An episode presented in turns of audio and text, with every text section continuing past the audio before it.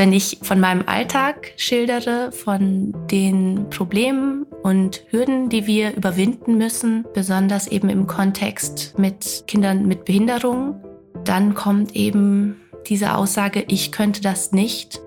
Und das ist so ein bisschen schwierig, weil ich einerseits weiß, dass es durchaus die Leute gibt, die das voller Wertschätzung sagen. Aber es ist schwierig, weil ich ja auch nicht die Wahl hatte. Ich muss und ich kann, weil ich muss. Wir alle haben unsere Träume, Wünsche, Ängste und Herausforderungen im Leben. Doch bei weitem nicht die gleichen. Was beschäftigt Menschen, die andere Erfahrungen gemacht haben als ich? Was macht sie aus? Wofür kämpfen sie? Und was können wir von ihnen lernen? Willkommen bei All Inclusive, dem Podcast der Aktion Mensch.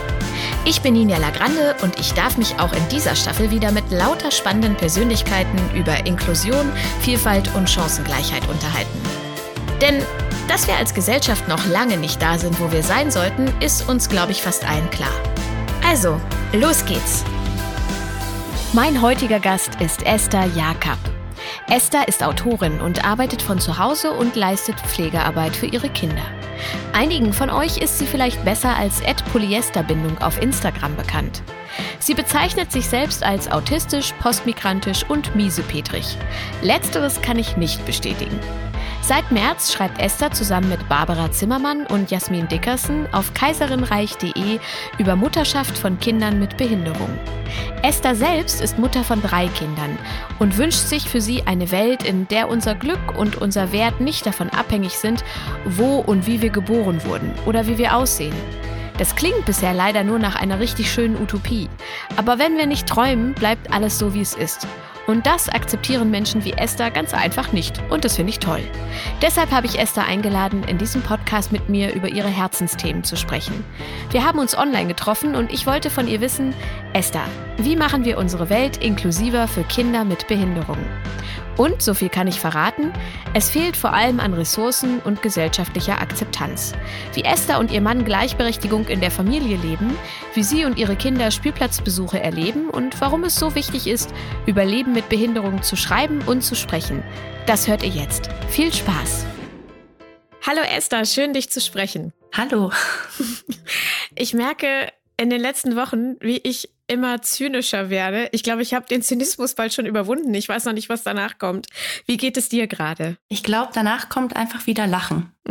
Hoffentlich. Ja, einfach lachen über alles. Das hilft dann.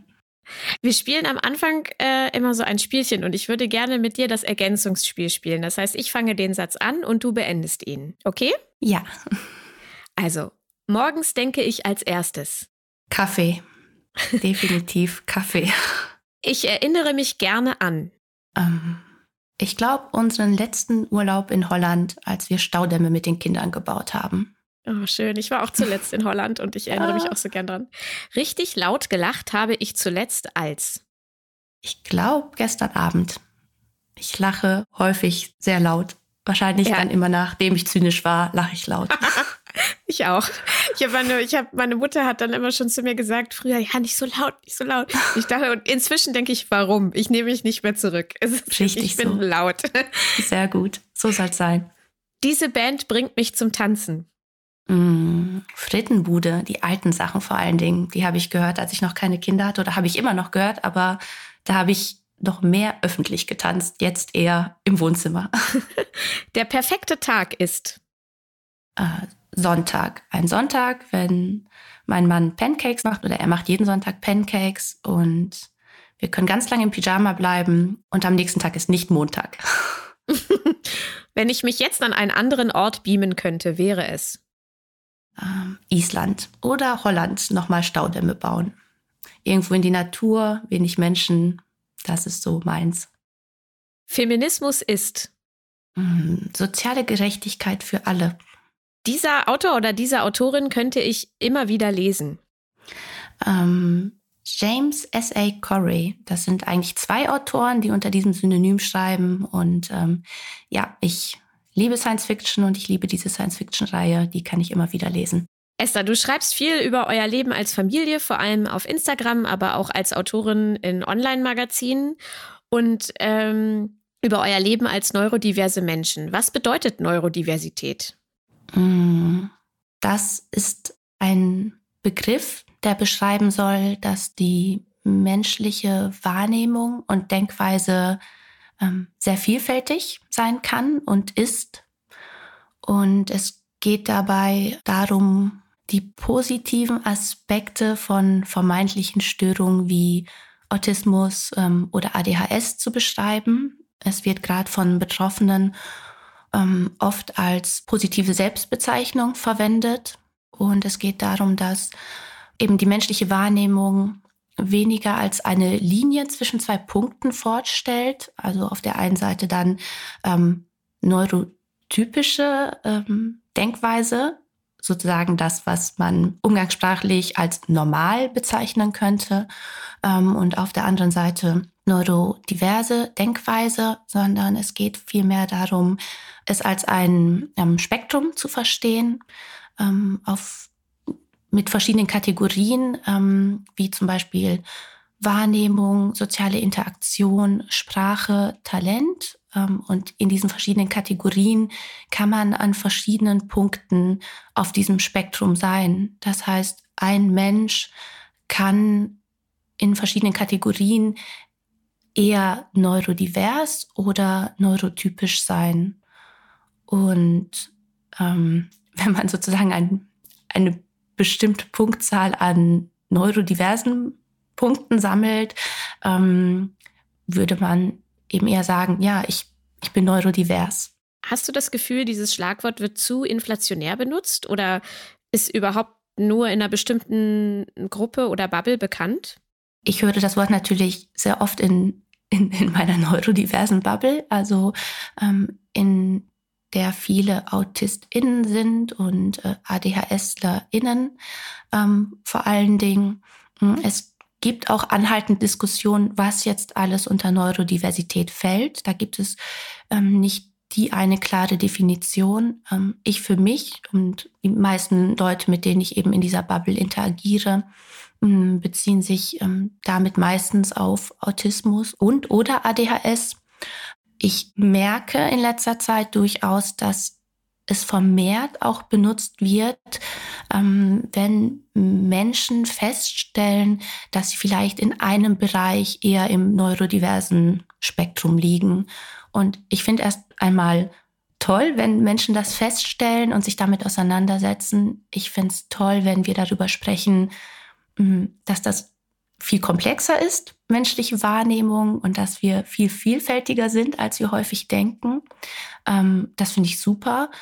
Ich finde es aber schwierig, wenn ähm, ja dieser Begriff verwendet wird, ohne dass Menschen Erfahrungen machen, dass der Umstand, wie sie sind und wie sie leben, auch negative Aspekte und oder behindernde Aspekte beinhaltet ähm, weil dadurch entsteht einfach dieser Effekt. Und ich finde das auch sehr gut, dass Menschen sich damit auseinandersetzen mm, und sich bewusst machen, dass wir gar nicht nur neurotypisch oder nur neurodivers sind, sondern dass das einfach viel komplexer ist.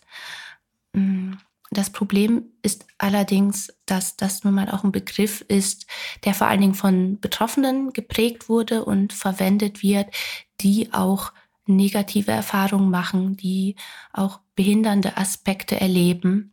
Und wenn dieser Begriff einfach von Menschen verwendet wird, die diese Erfahrung nicht machen, erfährt er eine Umdeutung und schließt damit zunehmend Menschen aus, die diesen Begriff brauchen, um eben auch neben den negativen und behindernden Aspekten auch die positiven betonen zu können.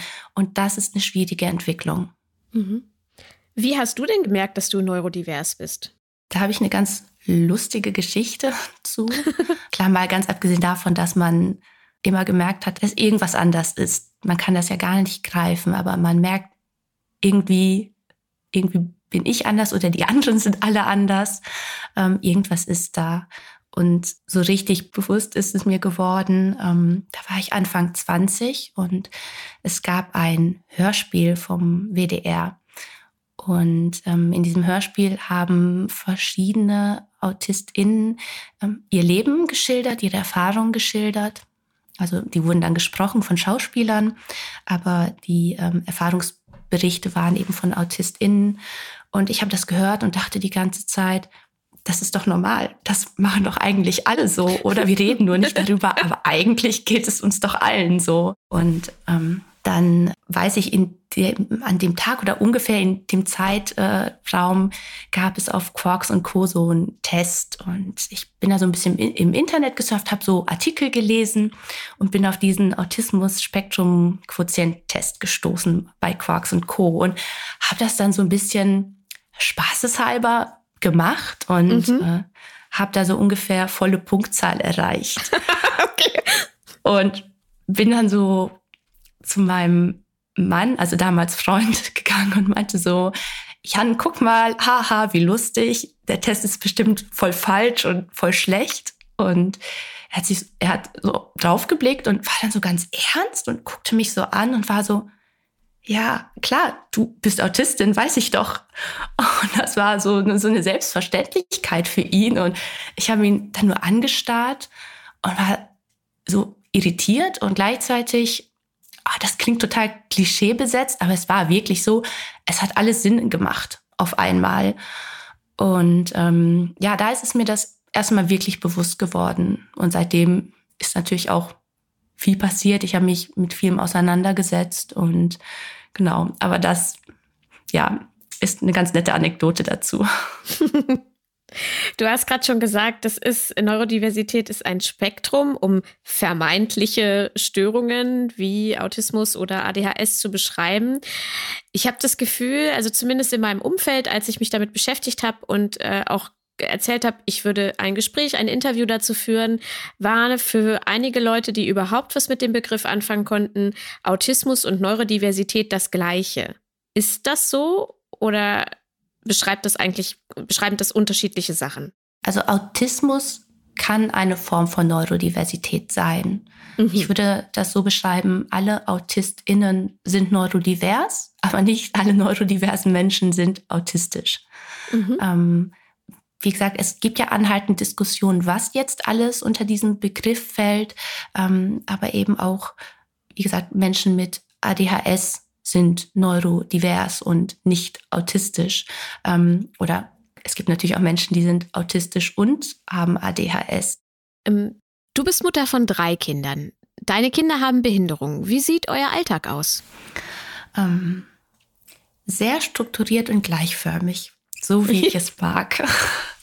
ähm, äh, unser Alltag ja, ist wirklich sehr, sehr strukturiert und routiniert. Das ist sehr wichtig, nicht nur für mich, ich habe mittlerweile einfach auch viele Strategien, auch bestimmte Abweichungen zu tolerieren. Und ähm, ich plane auch in meinen Alltag ein, dass Sachen nicht so funktionieren, wie ich sie geplant habe. Mit Kindern ist das, glaube ich, einfach notwendig.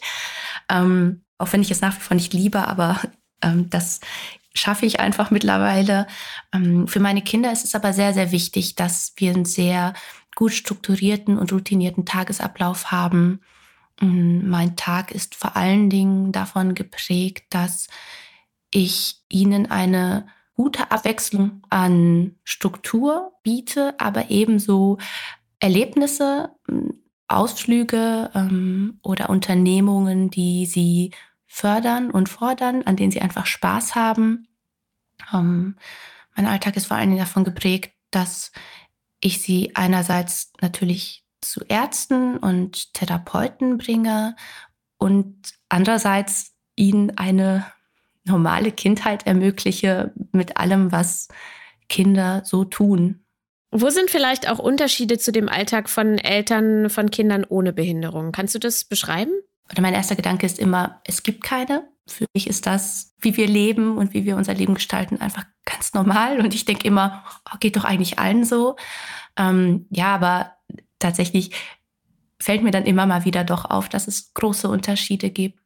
Gerade jetzt auch in den letzten Monaten mit einer Pandemie hat man auch schon mal den Satz gehört oder früher auch, ähm, das Kind muss mal mitlaufen, was natürlich für kein Kind dauerhaft gut ist und auch für kein Kind dauerhaft möglich ist, aber dass es vielleicht mal Phasen gibt, wo man sagt, das Kind muss jetzt mal irgendwie diese Telefonkonferenz funktionieren und mitlaufen.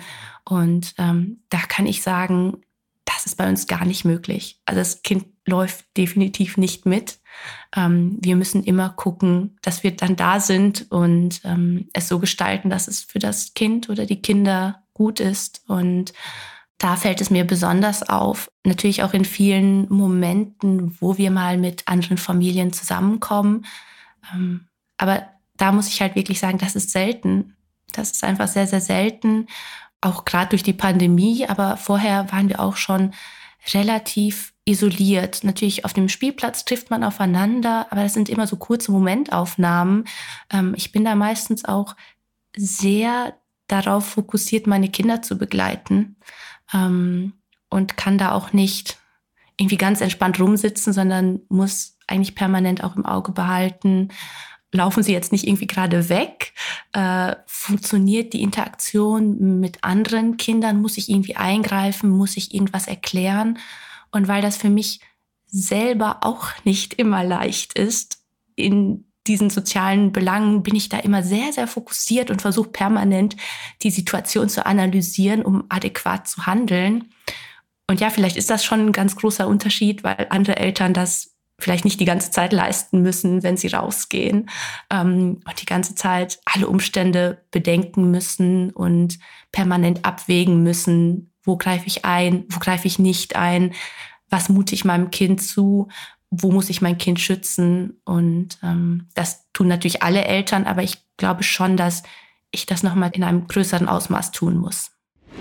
Ich kann das, was Esther hier erzählt, ein bisschen nachvollziehen aus einer anderen Perspektive. Als mein Kind noch kleiner war, war es sehr angstbefreit und draufgängerisch. Das finde ich eigentlich wirklich schön. Allerdings wurde ich immer ziemlich panisch, wenn wir zu zweit unterwegs waren und mein Kind dann sehr hochgeklettert ist oder rutschen wollte und sich dann eben nicht mehr getraut hat. Ich kann mit meinen 1,38 Meter nämlich nicht mal eben jemanden auffangen oder runterheben. Aber auch das haben wir gemeinsam hinbekommen mit viel Geduld, viel Erklären und oft eben auch einfach aushalten meinerseits. Einmal habe ich meinen Mann angerufen, damit er kommt und das Kind vom höchsten Punkt des Klettergerüsts rettet. Denn hoch war leicht, runter dann nicht mehr so.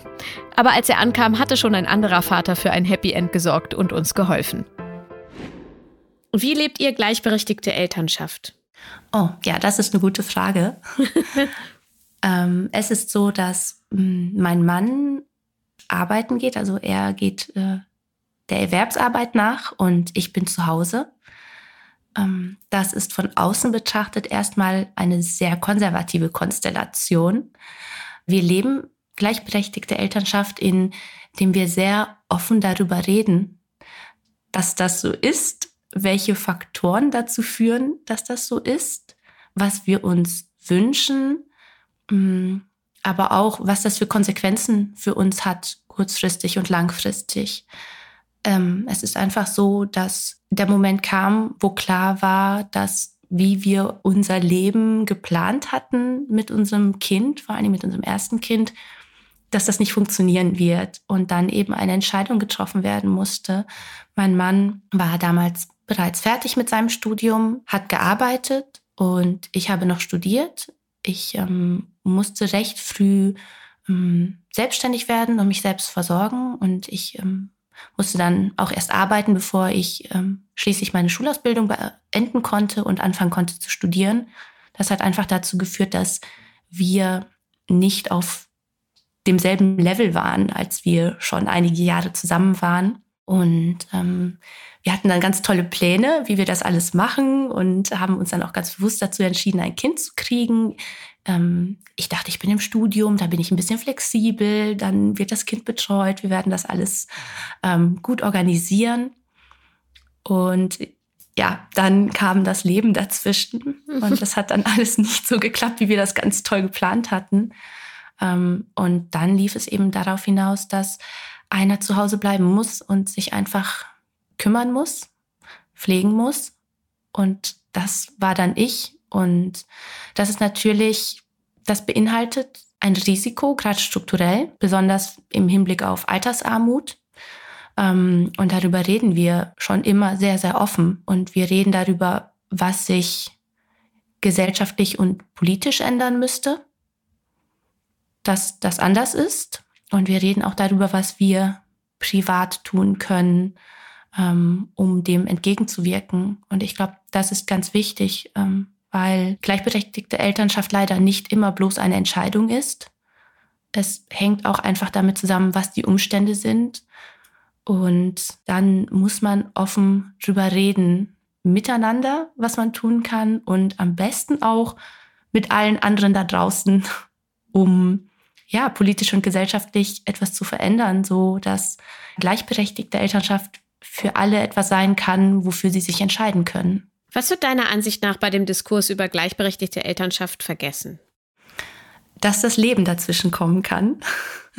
ähm, ja, dass Partner nicht unbedingt am gleichen Punkt stehen, wenn sie eine Familie gründen, dass das einen Einfluss darauf hat, wie ihre Beziehung und Elternschaft verläuft, aber eben auch, dass Pläne nicht aufgehen, dass ein Kind vielleicht mehr Aufmerksamkeit, mehr Fürsorge, Pflege, was auch immer benötigt, als das geplant war. Und auf einmal muss man gucken, wie, wie man das schafft. Und ich habe oft das Gefühl, gleichberechtigte Elternschaft ist aktuell nur möglich, wenn sehr viele Faktoren optimal sind oder zumindest halbwegs optimal.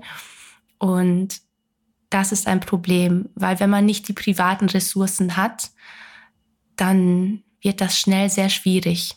Und da würde ich mir einfach wünschen, dass wir uns mehr damit auseinandersetzen, dass wir einfach auch, der, auch auf der strukturellen Ebene die Bedingungen schaffen, dass Menschen das nicht mit privaten Ressourcen kompensieren müssen. Ich habe auch, das, ich denke dann auch immer, äh, Leute, die alleinerziehend sind, die sind ja sofort dann raus bei diesem Diskurs. Ne? Das ist auch sehr privilegiert oft. Ähm, glaubst du, dass sich durch Corona vielleicht auch Ansichten von anderen über Pflege- und Care-Arbeit zu Hause geändert haben könnten? Also ich habe auf jeden Fall das Gefühl, dass das mm, mehr zum Diskurs geworden ist, ähm, dass darüber mehr gesprochen wurde und dass das so ein bisschen in den Fokus gerückt ist. Ich möchte unbedingt hoffen, dass es ein Thema bleibt, auch wenn Corona hoffentlich nicht mehr so ein großes Thema ist. Ich hoffe, dass, oder ich will hoffen, dass da ein, eine Diskussion angestoßen wurde und ein differenzierterer Umgang herrscht, ein genaueres Hinsehen. Es kann natürlich ebenso genauso gut wieder im Sand verlaufen, wenn alte Umstände wieder hergestellt sind und wir alle wieder ein, in Anführungsstrichen, normales Leben führen. Ähm, aber ich muss ehrlich sagen, äh, ich habe aktuell nicht die Kraft, nicht zu hoffen, dass es besser wird. Du hast in einem äh, Posting geschrieben, ich sage zu mir selbst, ich könnte das nicht. Ich könnte das nicht. Was meinen Leute damit, wenn sie das zu dir sagen? Und ist es ein Satz, den du oft von anderen hörst? Hm, es ist ein Satz, den ich oft höre, oft auch nicht direkt ausgesprochen, sondern eher ähm, ein Satz, der mitschwingt. Das höre ich dann meistens, wenn ich von meinem Alltag schildere, von den Problemen und Hürden, die wir überwinden müssen, ähm, besonders eben im Kontext mit Kindern mit Behinderung, dass man eben als pflegendes Elternteil schnell als besonders stark und als besonders tapfer wahrgenommen oder gelabelt wird. Und dann kommt eben diese Aussage, ich könnte das nicht. Und das ist so ein bisschen schwierig, ähm, weil ich einerseits weiß, dass es durchaus die Leute gibt, die das sagen und ähm, die das voller Wertschätzung sagen ähm, und da auch nur positive Gedanken dahinter stehen. Aber es ist schwierig, weil ich ja auch nicht die Wahl hatte. Ich habe auch nicht irgendwie geheime Ressourcen, die andere nicht haben oder geheime Kräfte, die andere nicht haben und äh, ich kann es halt einfach. Nee, ich kann es eigentlich auch nicht. Und das wollte ich in diesem Posting auch ausdrücken, dass ich zu mir selber sage, ich kann es nicht, aber gleichzeitig in der Position bin, dass ich ja dass ich es mir nicht aussuchen kann. Ja, du musst, ja. Und genau dieses Ich muss und ich kann, weil ich muss. Und so nett das auch oft gemeint ist, ähm, macht es unsichtbar, dass ich eigentlich auch nicht kann und wie schwierig das ist. Und es ähm, schafft auch eine gewisse Distanz. Es ist immer was anderes, wenn jemand, der auch zum Beispiel Erfahrung mit Pflege hat, das zu mir sagt, hat es irgendwie einen anderen Charakter, weil wir eher wissen, worüber wir reden und da einfach auch noch eine andere Ebene herrscht. Wenn das jemand sagt, der so gar keine Berührungspunkte mit Pflege oder Behinderung hat, ähm, dann schafft es auch eine gewisse Distanz. Ich werde dann als jemand ähm, stilisiert, der besonders toll oder tapfer oder irgendwie mit etwas umgeht.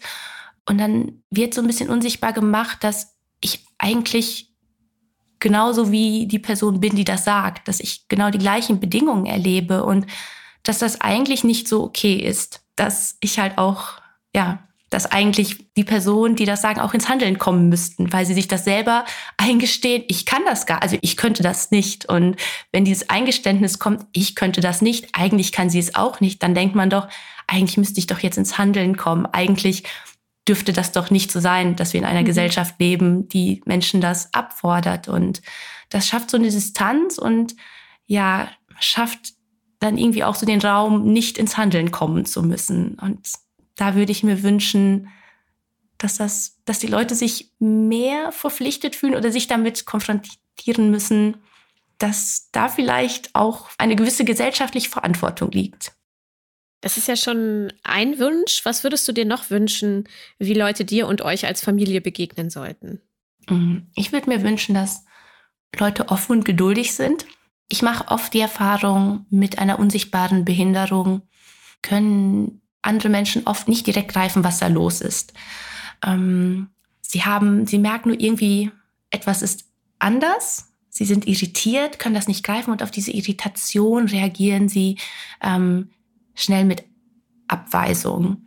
Und da würde ich mir wünschen, dass selbst wenn, wenn diese negativen Gefühle hochkommen, die Leute innehalten und sich damit auseinandersetzen und sich fragen, ach, ich habe gerade so ein negatives Gefühl, woher kommt das denn? Und ist, ist das jetzt wirklich so schlimm, was das Kind da macht? Ist es wirklich so ein großes Drama oder ist es vielleicht nur ein bisschen in Anführungsstrichen komisch, anders als ich erwarten würde? Ist es vielleicht einfach ein bisschen laut oder ne, also, also diese Faktoren, die einen irritieren, einfach mal zu hinterfragen und sich dann zu öffnen und sagen, hey, ich, ich setze mich damit auseinander und ich begegne diesen Menschen einfach, obwohl ich vielleicht nicht direkt einordnen kann, was da los ist. Und das würde ich mir wünschen, eine gewisse Offenheit und ja, Geduld und bitte direkte Kommunikation. Ich bin nicht so gut in Andeutungen, in subtilen Andeutungen. Und äh, ja, das wären meine Wünsche.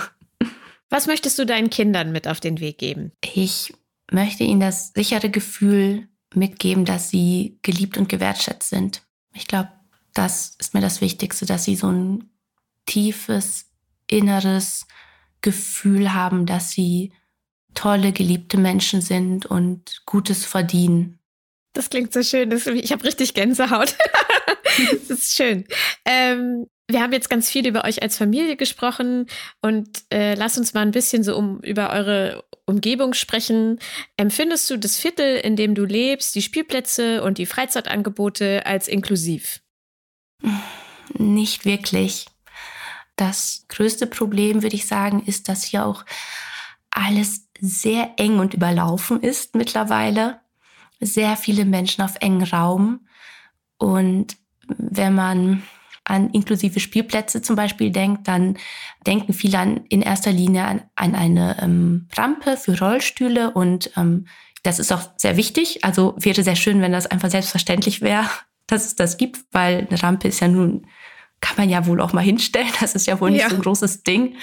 Ähm, und es wird einen großen Unterschied einfach machen und vielleicht auch mal ein Spielgerät, das ähm, auch wirklich alle Kinder benutzen können.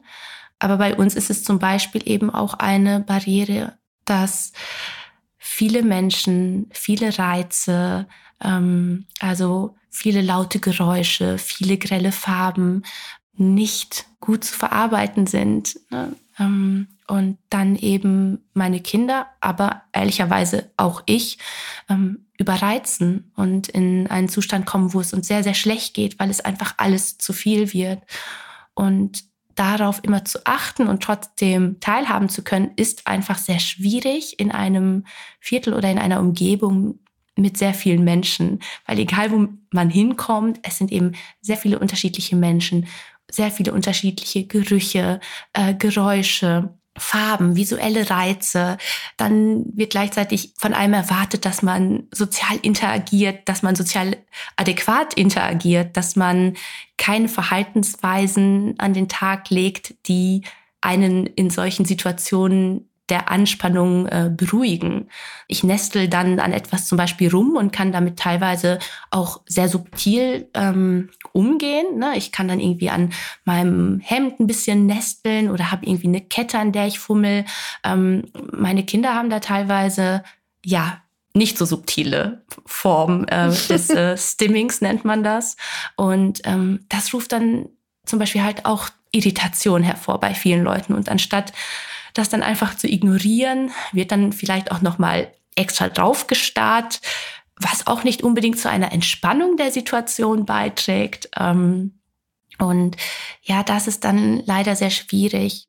Unabhängig von dem sozialen Miteinander und den visuellen Reizen steht es auch sonst nicht besonders gut um die Inklusivität von Spielplätzen in Deutschland. Laut einer Umfrage aus dem Jahr 2018 von Stück zum Glück, einer Initiative von Rewe, Procter Gamble und der Aktion Mensch, kennen deutschlandweit nur 36 Prozent der befragten Eltern einen Spielplatz, der inklusiv gestaltet ist. 65 Prozent der Teilnehmenden wünschen sich einen Spielplatz, der auch von Kindern mit körperlicher Behinderung genutzt werden kann. Im bundesweiten Vergleich liegt Frankfurt am Main bei inklusiven Spielplätzen vorne. Dresden bildet das Schlusslicht. Deshalb schafft die Initiative nun seit April 2018 bundesweit inklusive Spielplätze. Dabei werden nicht nur neue Spielplätze geschaffen, sondern auch bestehende so umgestaltet, dass sie auch für Kinder mit Behinderungen geeignet sind. Ich würde mir das für meine Heimatstadt Hannover auch sehr wünschen. Denn wenn ich mir die Spielplätze in meinem Umfeld so anschaue, dann sind sie nicht besonders inklusiv und eben nicht für alle Kinder zugänglich. Alle Kurse auch, die hier angeboten werden für Babys, Kinder, sind meistens sehr voll, ähm, auf engem Raum. Und das führt halt dazu, dass wir dann an vielen nicht teilnehmen können, dass wir immer uns gut überlegen müssen, wo können wir hingehen, wann können wir da hingehen, ähm, um einfach die Umstände zu schaffen, ähm, mit denen es uns allen gut geht. Wie ist die Situation in der Kita bzw. in der Schule? Habt ihr da schnell inklusive Betreuungsplätze gefunden? Mm, wir haben ähm, eine Integrationskraft. Das hat auch eine Weile gedauert. Aber da muss ich wirklich sagen, wir haben ganz, ganz großes Glück. Wir haben eine ganz, ganz tolle Kita mit sehr, sehr motivierten und engagierten Mitarbeiterinnen. Und wir haben ganz großes Glück mit unserer wunderbaren Integrationskraft gehabt, die wirklich wunderbare Arbeit leistet, wo es wirklich wunderbar funktioniert zwischen meinem ältesten Kind und der Integrationskraft. Und das macht super viel aus. Da muss man aber wirklich auch sagen, das ist einfach auch Glück. Und ich wollte gerade sagen, das klingt so schade auch. Ne? Ich meine, ja. ich freue mich total für euch, aber dass man das sagen muss mit, und genau ich kenne das. das. auch, ich sage immer, ich hatte Glück, dass ich nicht geärgert wurde in der Schule. Was ist das? Also, das ja. ist ja eigentlich, muss das alles total normal sein, aber es ja. zeigt eben, dass es das lange noch nicht ist. Ja, genau, das, das sage ich auch immer dazu. Ähm, eigentlich müsste es Standard sein. Es müß, dürf, darf nicht von Glück abhängig sein. Und klar freue ich mich für uns, aber ich freue mich nicht für all die Menschen, die kein Glück hatten. Und das sind sehr viele. Und das darf eigentlich nicht sein. Hat sich die Lage ähm, von Kindern mit Behinderungen während Corona aus deiner Sicht verschlechtert? Ja, definitiv. Inwiefern? Als ganz konkretes Beispiel kann ich anführen, dass wir vor Corona auf der ähm, Warteliste für ähm, eine Therapie waren. Und Corona und die Umstände mit Corona haben dazu geführt, dass wir immer noch auf der Warteliste für diese Therapie sind. Mhm. Und das ist einfach super schwierig, wenn es Dinge sind, die wirklich wichtig sind für die Entwicklung unseres Kindes und gerade in einem sensiblen Alter, wo es allmählich eben auch Richtung Schule geht, was ein ganz, ganz großes Thema aktuell bei uns ist, weil wir überlegen müssen, was machen wir ähm, im Hinblick auf Schule, welche Schulform können wir nehmen, welches das Beste für unser Kind. Und wenn da eben Therapien ausfallen, die ganz, ganz entscheidend wären für die Entwicklung unseres Kindes, dann ist das einfach wirklich blöd, kann ich nicht anders sagen. Und ich glaube, alle Kinder haben gelitten unter Corona. Alle Kinder sind da auf der Strecke geblieben und ja, sind auch in ihrer Entwicklung auf der Strecke geblieben. Aber eben für Kinder, für die es vorher schon schwierig war, ist es halt, ja, einfach sehr prekär geworden. Ja, und vor allem, also alle, die äh, ein Kind haben oder begleiten, wissen, was so ein Jahr äh, ausmacht, ne, in, ja. in dem jungen Alter. Ja. Äh, tatsächlich ist es bei uns so, dass ich erst seit wenigen Wochen das Gefühl habe, dass wir wieder an dem Punkt sind, an dem wir vor Corona waren, von der Entwicklung unseres Kindes, ähm, weil diese Umstände dazu geführt haben, dass es ganz, ganz viele Rückschritte auch gab. Und erst seit wenigen Wochen habe ich das Gefühl, ja, jetzt sind wir wieder da. Und das ist einfach, ja, nicht gut. Das stimmt. Glaubst du, es braucht eine Lobby für Menschen mit Behinderungen oder stärkere politische Mitbestimmungsmöglichkeiten? In der idealen Gesellschaft ähm, würden wir einfach mitgedacht werden, wäre es einfach selbstverständlich, dass man darüber spricht und ähm, ob man selber mit einer Behinderung lebt oder nicht. Ähm, so wie die Realität dann ist, würde ich sagen, ja, braucht es. Ganz, ganz eindeutig braucht es das, dass wir eben nicht vergessen werden und übersehen werden. Du hast zusammen mit Barbara und Jasmin das Blog Kaiserinreich von Mareike Kaiser, die auch schon Gast in diesem Podcast war, übernommen. Worum geht es auf dem Blog? Ähm, es geht darum, dass wir drei Frauen sind, die ganz unterschiedlich sind. Uns eint, dass wir alle Kinder haben mit teilweise unterschiedlichen Behinderungen und wir über unser Leben und unsere Erfahrungen schreiben und vor allen Dingen über unsere Mutterschaft. Der Blog Kaiserinnenreich wurde 2014 von Mareike Kaiser gegründet. Mareike hat damals über ihr Leben mit einem behinderten Kind gebloggt und andere Mütter schriftlich gefragt, wie machst du das? Aus ihren eigenen Blogtexten entstand ihr erstes Buch mit dem Titel Alles inklusive. Guter Titel, by the way. Mareike Kaiser war schon in Staffel 1 mein Gast. Hört gerne nochmal rein. Inzwischen füllen Esther, Barbara und Jasmin den Blog wieder mit inklusivem Leben. Sehr lesenswert. Warum ist es so wichtig, öffentlich über Elternschaft von Kindern mit Behinderungen zu sprechen oder zu schreiben? Als ich ähm, das erste Mal Mutter wurde, ähm, ist mir nach einer Weile wirklich aufgefallen, wie einsam und isoliert ich mich fühle, was bestimmt auch mit unseren individuellen Umständen zusammenhing.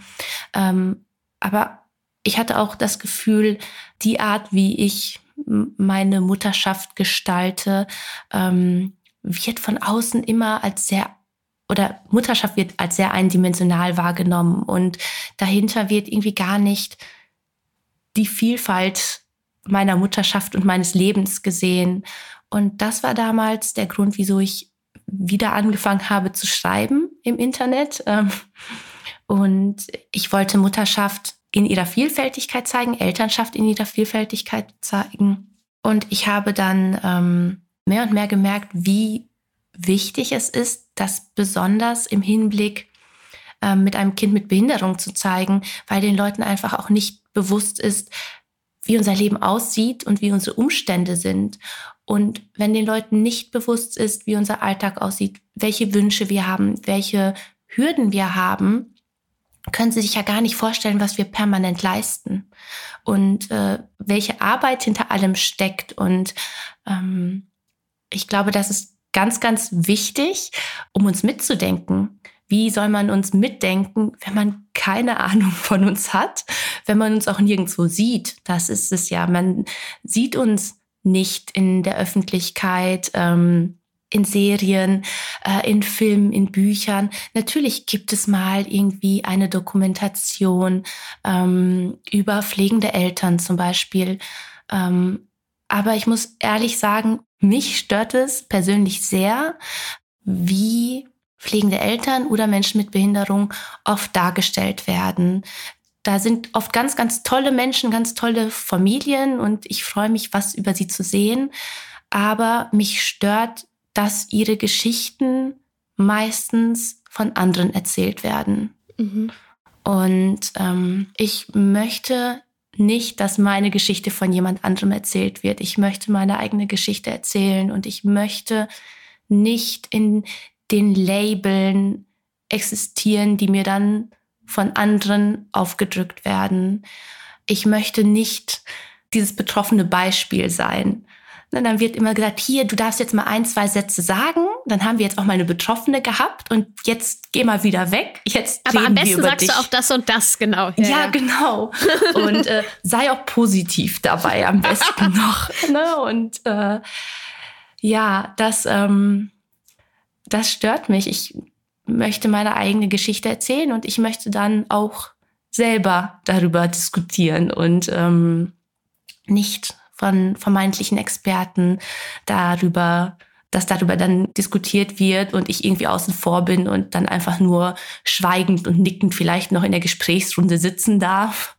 Aber eigentlich bin ich halt nur da, um zu sagen, ach guck mal, wir haben auch eine Betroffene. Und ähm, ja, weil ich eben meine eigene Geschichte erzählen will, weil ich glaube, dass eben diese Sichtbarkeit elementar ist für Inklusion, freue ich mich einfach unfassbar, dass wir diese Bühne haben. Und das ist der Blog. Der Blog ist die Bühne, auf der ich meine Geschichte erzählen kann, in der ich sichtbar machen kann, was mir wichtig ist. Klar, mit diesem Sichtbarmachen, das ist immer ein schmaler Grad, weil ich nicht gerne was privat von uns preisgebe. Ähm, aber ich muss es bis zu einem gewissen Grad machen, damit die Leute verstehen können.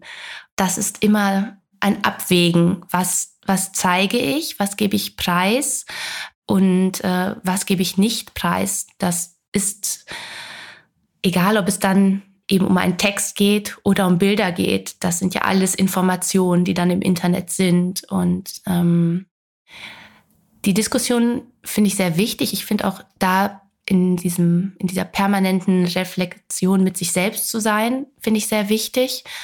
Aber ich finde es auch sehr wichtig, dass diese Texte und Bilder da draußen sind. Und ähm, da habe ich auch viele Diskussionen erlebt in den letzten Monaten und Jahren, gerade als es um Kinderbilder im Internet ging.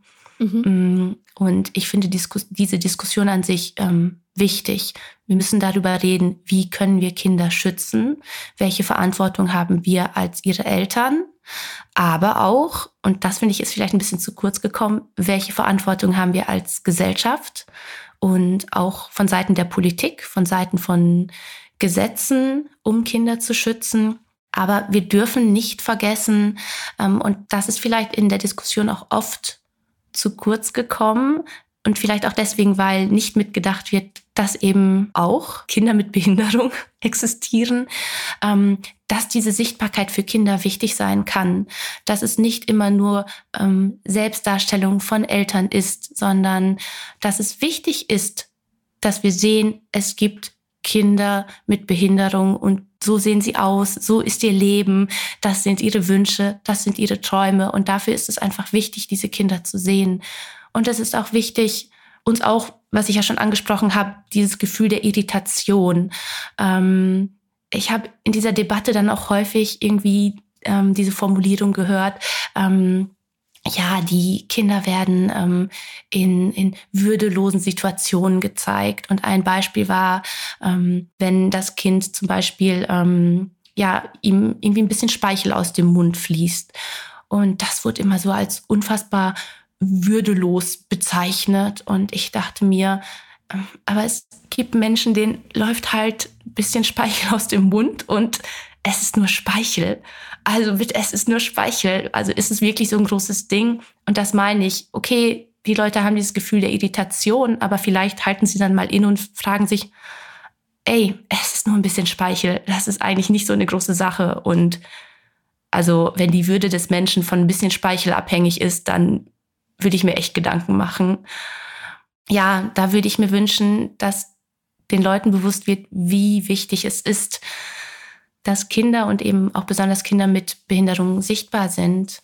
Ähm, ich kann da vielleicht auch privat hinzufügen, dass ich mich schon lange mit diesem Thema beschäftigt habe, aber es auch noch mal ganz akut für mich geworden ist nach der Geburt meines dritten Kindes Ende letzten Jahres, ähm, dass ähm, wir haben dann kurz nach der Geburt erfahren, dass es nicht gesund ist und es gab dann eben auch eine Verdachtsdiagnose, die sich letztendlich auch bestätigt hat und ähm, wir hatten ganz, ganz große Angst. Wir wussten einfach nicht, was das heißt. Ähm, es gibt auch keine Prognose.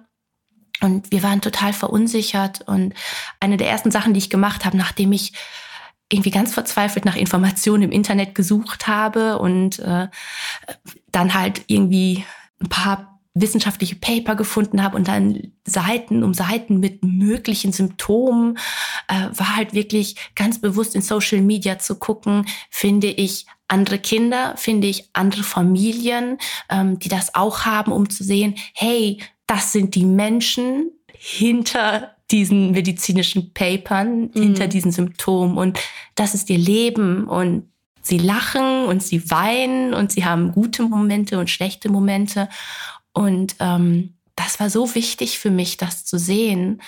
Und dann dachte ich auch, würde es all diese Bilder und Informationen gar nicht geben, ähm, das wäre für mich in dem Zeitraum wirklich fatal gewesen, weil es hat mir einfach so viel Kraft und Hoffnung gespendet und ich habe mich weniger allein gefühlt. Und das war auch der Zeitraum, wo ich beschlossen habe, dass ich unbedingt mehr darüber schreiben will, weil meine Geschichte ist nicht nur für mich wichtig, wenn ich sie aufschreibe, wenn ich Gedanken teile, ist es für mich auch einfach ein Prozess, das aufzuarbeiten, nicht allein zu sein mit meinen Gedanken, weil ich bin einfach hier im echten Leben sehr isoliert und äh, habe wenig Kontakt mit anderen Menschen und bin dann häufig mit meinen Gedanken allein und sie auszusprechen, ist auch ein Akt, um in Verbindung mit der Welt zu treten. Ähm, aber gleichzeitig ist meine Geschichte auch für andere wichtig, die diese Geschichte hören müssen, so wie ich die Geschichte von anderen hören musste, um zu sehen, das sind die Menschen, die leben damit und die sind glücklich und ja. Ich verstehe das total, weil auch als Kleinwüchsige, ich war halt in, in Regelschulen und so und hatte ganz lange, es ist wirklich sehr spät passiert, dass ich andere kleinwüchsige Menschen kennengelernt habe ähm, und dann auch übers Internet äh, gesehen habe, was die so machen und so. Und das war für mich eine reine Erleuchtung, also auch andere kleinwüchsige Kinder zu sehen und, und zu sehen, okay, die, also die gibt es schon, das war schon der erste Punkt. Es, es gibt andere Leute, die ähnliche Erfahrungen machen. Ähm, und was für mich auch ganz wichtig war, äh, als, als, ich, als es so losging, und deswegen finde ich es heute auch noch wichtig, oder bestärkt mich das auch immer noch, äh, über Social Media äh, andere Erfahrungen äh, und auch vor allem Bilder zu sehen, ähm, weil ich immer das Gefühl habe, die haben alle ihre Herausforderungen, aber am Ende ist irgendwie ein okayes Leben oder gutes Leben sogar in Phasen möglich. Also so wie bei allen anderen auch. So, das, ähm, das finde ich ganz, das finde ich ist ein ganz großer Faktor von, von Social Media beispielsweise. Ja, auf jeden Fall. Also ich muss sagen, ich habe in dieser Phase auch sehr viel getrauert, aber mir ist auch bewusst geworden, ich habe eigentlich nur das Bild, was ich von meinem Kind hatte, betrauert. Und ähm, mein Kind, alle meine Kinder, alle Kinder sind nicht das Bild, was wir von ihnen haben, sondern sie sind die kleinen Menschen, die in diese Welt kommen mit allem, was sie mitbringen. Und ähm, sie haben das Recht, ihr Leben mit allem, was sie mitbringen, zu gestalten, wie sie möchten. Und ähm, sie haben das Recht, Glück zu erfahren und, und auch Traurigkeit und Trauer zu erfahren und ähm, einfach ihr Leben zu führen. Und da muss ich auch nicht trauern und äh, mitleidig sein, weil das Kind kennt ja das Leben auch nur so und ich kenne mein Leben auch nur so. Ich will ja auch nicht, dass mich jemand betrauert, ah, die arme autistische Frau, was bleibt dir alles verwehrt. Ich habe auch ein tolles Leben und ähm, genau, ich glaube, dass diese Bilder und diese Geschichten uns daran erinnern, dass das so ist. Passt meine letzte Frage ganz gut zu. Welche gesellschaftlichen und politischen Veränderungen wünschst du dir für deine Kinder? Ähm, ich würde mir wünschen, dass Inklusion nicht etwas ist, was irgendwie immer vergessen wird. Also gerade dieses Jahr ist Wahljahr und vielleicht ähm, ist es einfach mal ganz selbstverständlich, dass wir alle mal in, äh, wenn wir in das äh, Wahlprogramm ähm, gucken, nicht nur gucken, ach, was, was will denn diese Partei ähm, in Bezug auf Sicherheitspolitik zum Beispiel, sondern auch ganz selbstverständlich gucken, was sind denn ihre Konzepte für Inklusion? Und das auch ganz selbstverständlich in einer ähm, Polit-Talkshow gefragt wird, was sind denn Ihre Konzepte für Inklusion? Was soll dann da geschehen? Dass das ganz normal wird, darüber zu reden und das nicht irgendwie immer vergessen wird. Oder wenn überhaupt das einzige Konzept ist, ähm, dass Menschen mit Behinderung möglichst nicht zu Hause gepflegt werden, ähm, oder auch selber vielleicht gar nicht die Möglichkeit haben, selbstständig ähm, zu leben, ähm, so dass eben die Angehörigen möglichst arbeiten, also Lohn arbeiten können. Und das ist das einzige Konzept, um Altersarmut zu verhindern, eben Pflege auszulagern. Und ähm, ja, Raul Krauthausen war ja auch Gast bei dir und ich fand das ganz, ganz wichtig, was er gesagt hat, auch am Ende des Podcastes. Ähm, dass man sich nicht hinzustellen braucht und sagen, sagen muss, ich bin für Inklusion, wenn man dann eine Partei wählt, die nichts für Inklusion tut.